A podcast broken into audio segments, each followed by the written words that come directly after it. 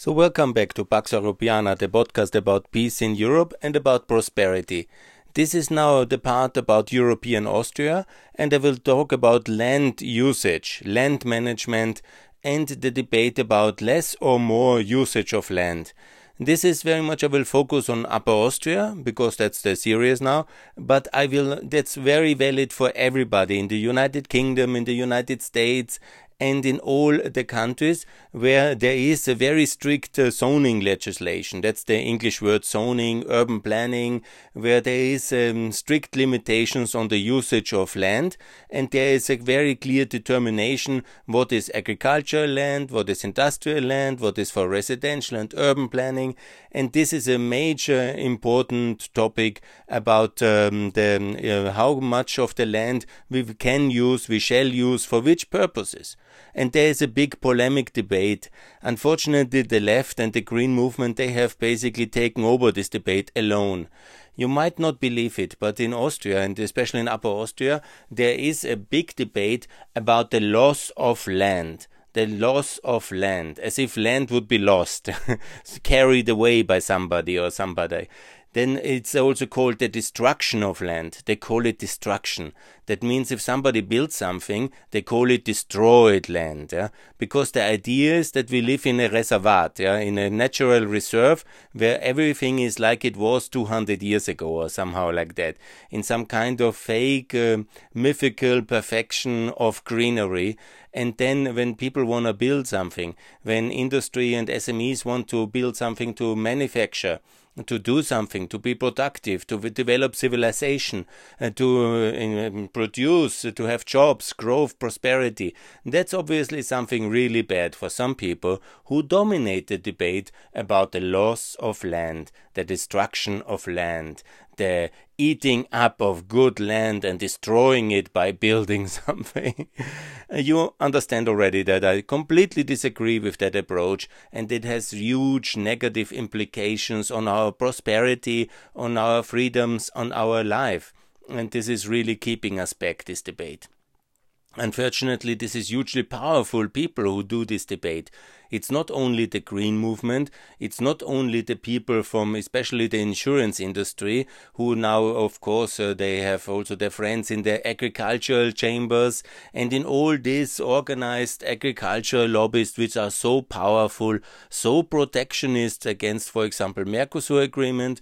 They are the leading drivers of that and they have a lot of influence in the regional constituencies, obviously in France as well, but also in Austria and in Germany, obviously that's uh, the reason that the um, rural population is highly over proportional represented in the political system uh, compared to the urban population.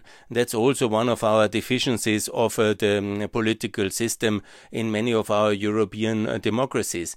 And then this kind of protectionist ideas, yeah, supporting the farmer and uh, closing the markets, uh, killing people and prosperity in the Mercosur countries in South America America on claiming that this is good for the environment, but in reality it deprives the people in Brazil or in Indonesia of their livelihood because they cannot produce palm oil, they cannot sell uh, uh, cattle uh, meat uh, to Europe, and so on and so on.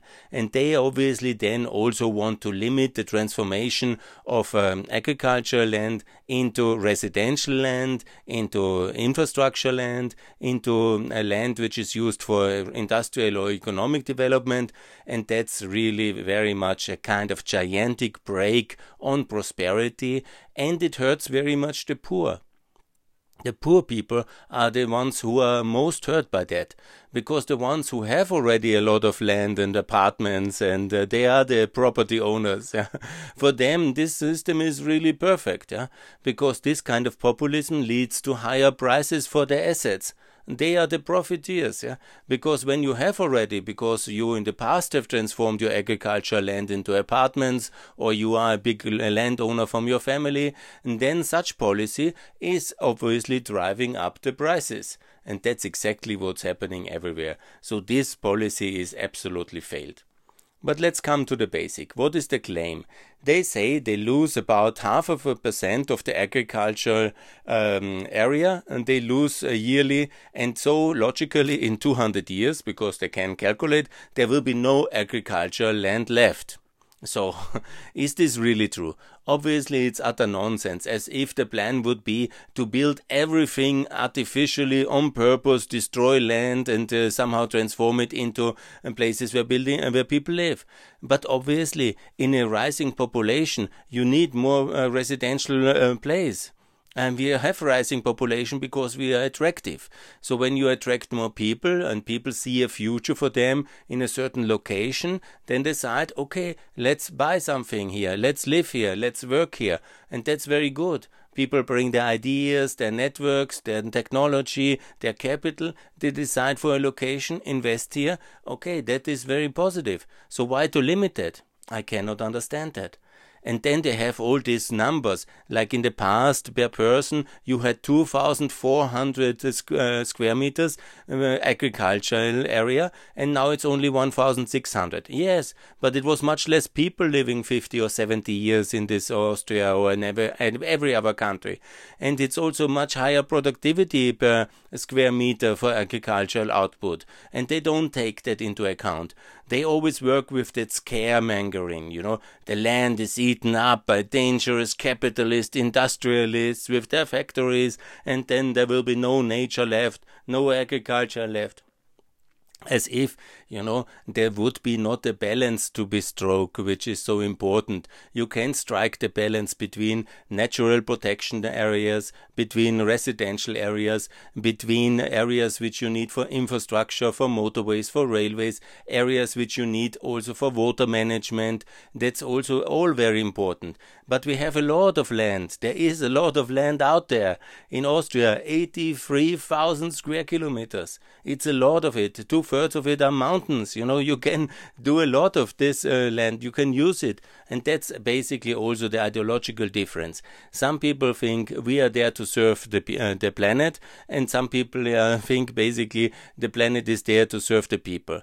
I'm more on the side, you know, we are here for the people, not for the planet. I'm not the one uh, who believes Mother Gaia is the uh, provider and this kind of natural religion, kind of semi cult status, I don't agree.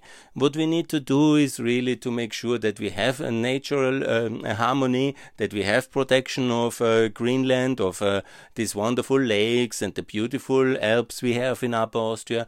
Absolutely. And there must also be some reasonable balance between agricultural land and residential land and industrial land and it's true, and that's one of the arguments which is actually true. There is also a lot of brown land, unused property, old industrial sites, and so on and so on. And that's really also, let's densify. Let's uh, also make sure that all these unused railway tracks and uh, past industrial sites, they all have to be used.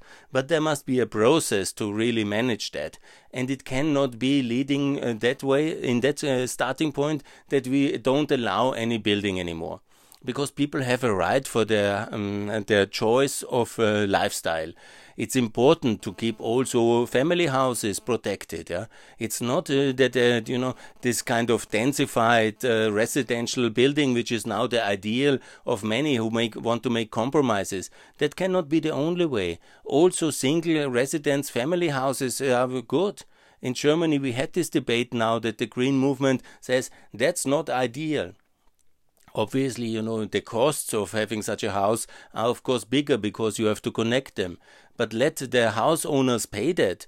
We need transparency in the property related costs for the municipality and also then to be carried by the individual investor, not by the community to subsidize uh, single entity houses, single family houses. Sure, there must be more transparency in the property related costs, absolutely. There must be also truth and wisdom and clarity in this cost, and they must be attached uh, to the investor and not to the municipality.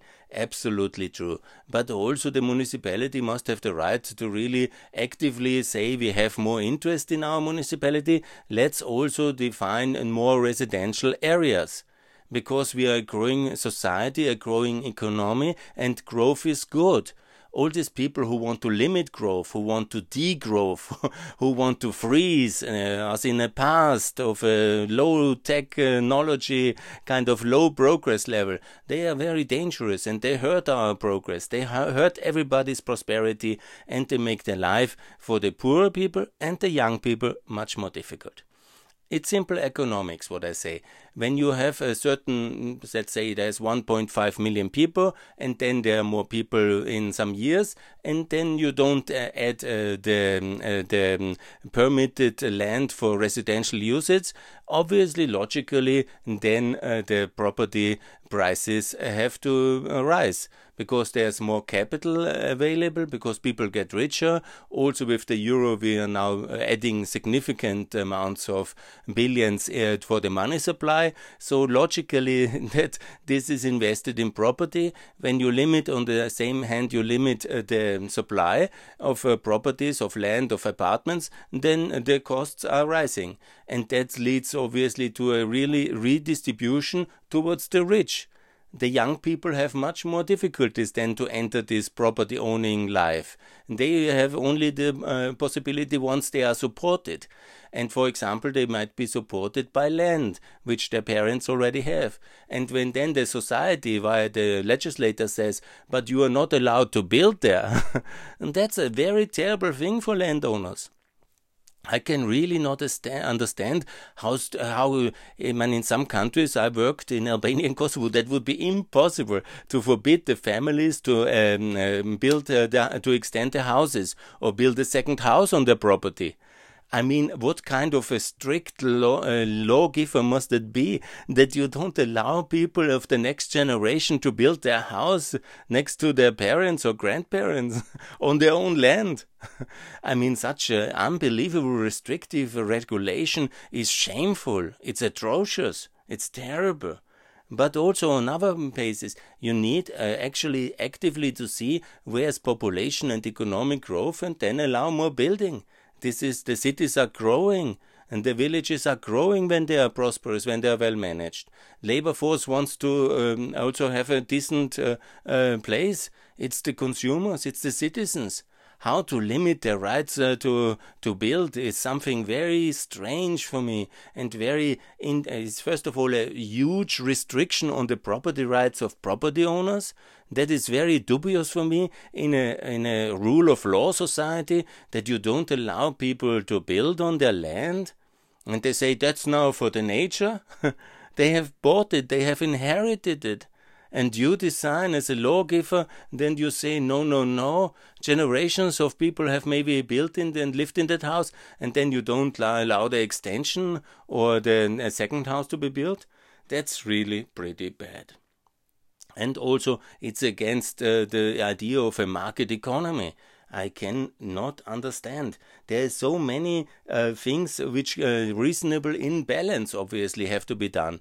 I'm very much in favor of decent urban planning. I don't advocate uh, a wild, informal building process. No, no, no. That must be liberalized, opened, uh, deregulated, but regulated. Obviously, with urban planning, with decency in uh, the land usage, in a balance in all municipalities. What is for land uh, building? Where something can be built, but obviously also more on building side than on freezing side who is freezing the land use, that's very much against the future. Such people who are freezing land use and then claim that this is very good, yeah, it's good for them. If you look, for example, this initiative, which I'm referring to, this kind of Bodenvernichtungs, the fight against Bodenvernichtung. That's the, uh, the um, uh, coalition against uh, construction, uh, destruction of land. Yeah? They are all super rich people. They're all super rich people living in urban centers and having family uh, like uh, holiday houses somewhere on lakes and beautiful places. The most famous Austrian conductor of uh, and uh, some TV celebrity, they give their name for this big initiative. Yes, because they are already super rich. they belong to the one percentile of the mega rich people in uh, Austria and possibly the world and then they are so and use their stardom, their celebrity factor to advocate a policy which makes it very difficult. If you are, for example, from Albania, you go from Kosovo, you come to Austria, then you work very hard in the in first in the Austrian steel company, and you want to have an apartment. That will be very complicated for you because the idea is to freeze the ownership relations in a society the ones who are already uh, rich and they are on the top uh, society level and the top income situation, they have the penthouses in Vienna and their holiday houses at the lakes, and they then say, let's, um, you know, I'm really not so in favor of new family houses for all these young people who are coming maybe as migrants or also these poorer people. They build all these shabby houses I don't like. They don't build villas. That's not good. Let's better live them in these apartment blocks in Linz or in Vienna, which we have invested in and which we like so much, or our banks have invested in, or the bank owned developers have invested. That's the life we have designed for them, and best they pay rent there and not uh, go up the property owning ladder towards some kind of middle level prosperity, which actually should be the case. No, they don't say that. They say these are the destructors of land. that's their that's the consequence of their policy. Obviously, they somehow are very happy when uh, they say that they are like for the green and for everything. I go with my Mercedes-Benz Cabriolet from Vienna to Attersee, and then I see that everything is green, I'm happy. Yeah? And how the people live there, if they own something, doesn't concern the celebrities at all. they don't care, you know. They have saved the land and they feel good, and then they go home in their villa with sea view, which they have already. but for the normal family house in some kind of village uh, setting where the municipality could easily give a hectare of new development land to have 20 families in a normal house for, let's say, for three, 400,000 euros, which is maybe 500 today because the prices are rising already so much and they have to devote the whole life's income of the whole family, make a big bet on the future with the money of the bank to buy such a thing. And then this is this is the destruction of land. no, no, no, stay in your apartment. We have some rental property for you in the industrial proximity that you can go very fast to your steelwork where you should work. Yeah? That's uh, what we do basically with this kind of policy, and it's very mean. But obviously, it's hidden under this green kind of touch. Yes, yeah, the danger of the destruction of land and the super rich fighting against this. Yeah, they could fight for the migrant population in Austria from Syria, Albania, Kosovo to have better living conditions and higher salaries. Yeah, that would be something good. Yeah, but no, they fight for the green land. Yeah, because the green land is out. And the ideological direction of this, obviously, it's coming on one hand on the, the green movement, but otherwise they really don't like property rights in sense. It's also a, a strong left-wing movement, but it's all this kind of, uh, um, which is very deeply, unfortunately, in many of the people, this ancient philosophy of the, uh, the the land, uh, the the Boden, and the Boden. that's the German word for this philosophy of this dangerous, uh, terrible man of the past. I call him always Lord Voldemort because I don't want to honor him with too much attention. But the philosophy of the extreme right and the extreme left is obviously meeting here again in the this in the debate about the land, the protection of the land from dangerous capitalism while in reality, a real capitalist, do you think he wants to invest, invest in a family house in Upper Austria? Hmm. In, somewhere uh, around this uh, urban centers and live in a house for 300,000 euros in the city in some kind of new developed uh, residential area of some municipality of Wels? I don't think so. the capitalists of the world, they invest in the stock markets and they do that uh, kind of investments. They are not interested in a small family house. But, you know, the young family which just married and has two children, they might be very much interested to have this growing opportunity and then it's destroyed by them by such populistic uh, extremism, which is hiding their kind of uh, failed economic policy and their failed kind of uh, patriotism and uh, Boden philosophy. They are hiding it under a green cover. Yes, the destruction of land is evil. Yes, yes, yes, yes.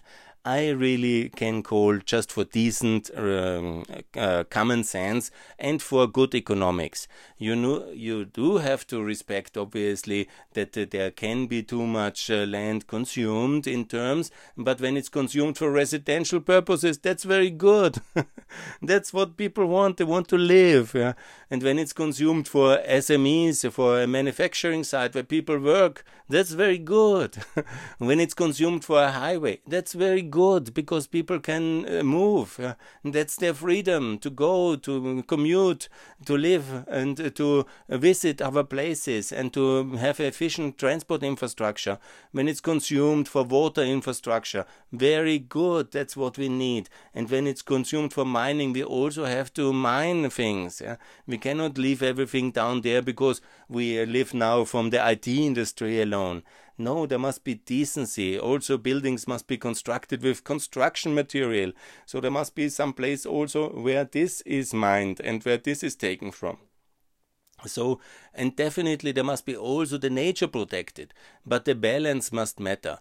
And when we go into this extreme populism against um, the usage of land in a reasonable way, we make it only much more complicated, which is leading then cor- to corruption, because you always try to find your political connections in order to get your construction permit. The others, the neighbors, maybe not, but you always try then to be close to politics on the good side of politics, because the chief um, decider about the construction permit is then the governor after the municipal level and then you want to be good with him because it's good. You never know. Maybe you need a permit one day yeah?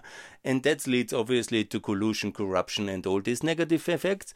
But also when you then uh, do the limit uh, too uh, strictly and uh, you don't allow it then the next generation cannot build and then people who come new to a place cannot build and then they have uh, to rent. And that is also not what anybody can want in a free society or what kind of society we want. Yeah? Should all the ownership structure be frozen from the people who have inherited the land as a farmer and as a nobleman in the past, or from kind of dubious ways in in the terrible times, and they have then the ownership of the assets, and that must be always then staying in that families, and the rest can just watch on.